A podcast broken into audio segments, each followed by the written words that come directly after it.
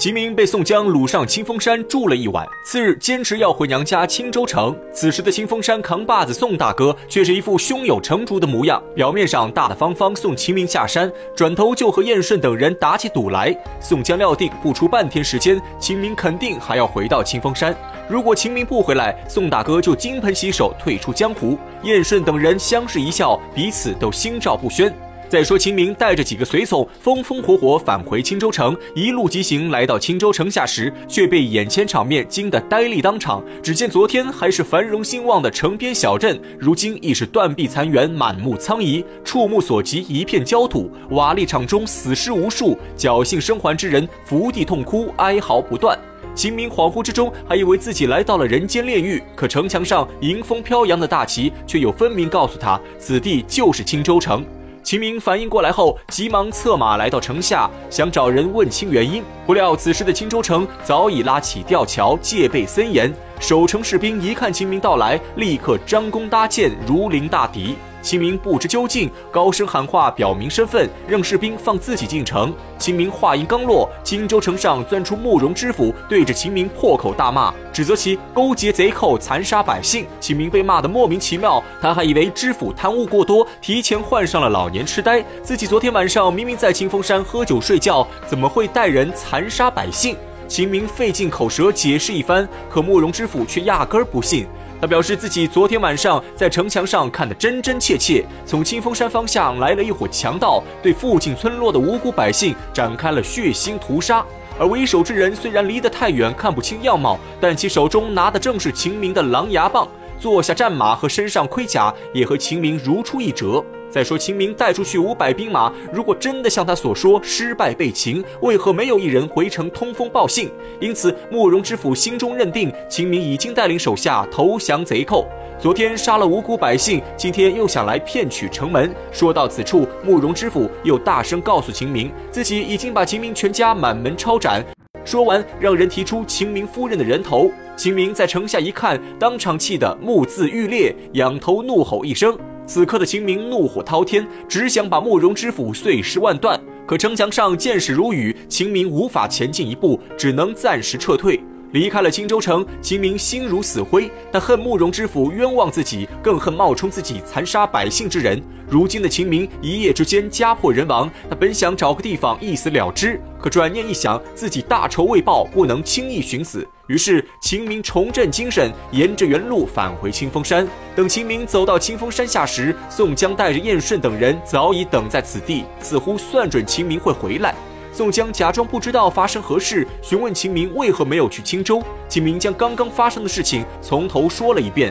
当说到有人冒充自己在青州城下杀害无辜百姓时，秦明气得咬牙切齿，直言如果被自己抓到此人，必要将其碎尸万段。宋江听得心头一颤，不过这一切都在自己的计划当中。宋大哥丝毫不慌，装作为秦明着想，让他先上山说话。秦明举目无亲，本就走投无路，只好跟着宋江回到清风山，顺利将秦明骗上清风山后，宋江先把秦明请到正厅，安排他在上首坐下。宋江却并不入座，反而带着燕顺等四人跪倒在地。俗话说：“男儿膝下有黄金。”可在宋大哥眼中，下跪之事便如家常便饭，自己跪不说，还要带着兄弟们一起跪。只要屁股撅得高，没有事情办不了。秦明被宋江突然搞这么一出，心中有些纳闷，忙问宋江所谓何事。宋江这才缓缓说出实情：原来昨天晚上是他派人伪装成秦明的样子，带了几十个小喽啰去青州城下杀人，目的就是为了断绝秦明的后路，让他死心塌地追随自己。秦明一听，当场目瞪口呆。他这时才明白，为什么宋江昨天晚上要强留自己，为什么到今天才还给他兵器盔甲。反应过来后，秦明勃然大怒，起身就要和宋江等人厮杀。可领导动手，秦明却又改变了主意，只是软趴趴说了一句：“你们想拉我入伙的心情可以理解，但手段却过于狠毒，白白葬送了我的一家老小。”秦明此话一出，宋江面色大喜，已经明白了秦明的心思。刚刚害了人家全家老小，自然要给点奖励，大棒加甜枣才是百试不爽的育人之道。于是宋江立刻提出补偿方案，那就是把花荣的妹妹许配给秦明为妻。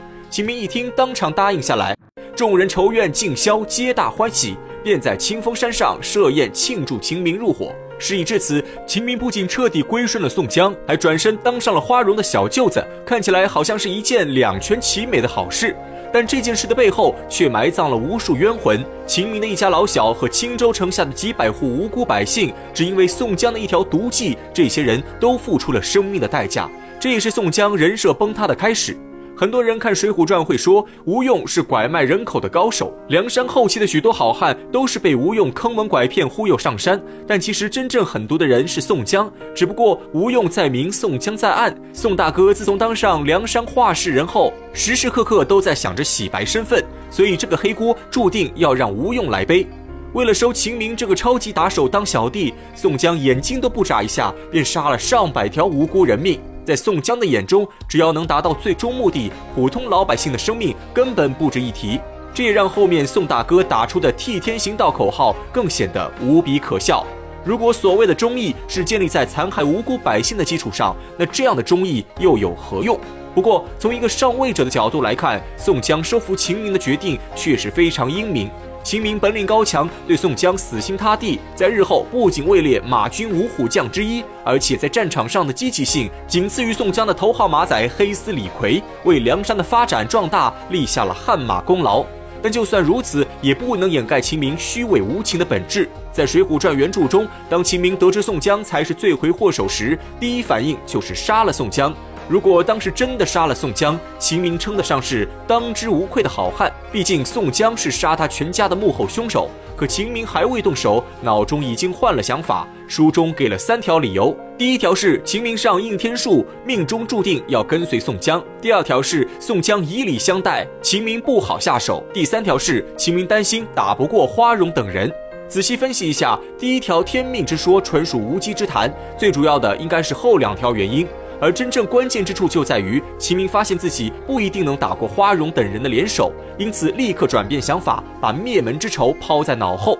当宋江提出要用花荣妹妹补偿秦明时，秦明二话不说，欣然答应，当真是冷酷无情、虚伪不堪。对比起秦明刚被抓上清风山时的豪情壮志，简直判若两人。趋炎附势、欺软怕硬，此乃人性。看惯人情冷暖、世情黑暗，仍能不忘初心、仗义不平之事，此乃英雄也。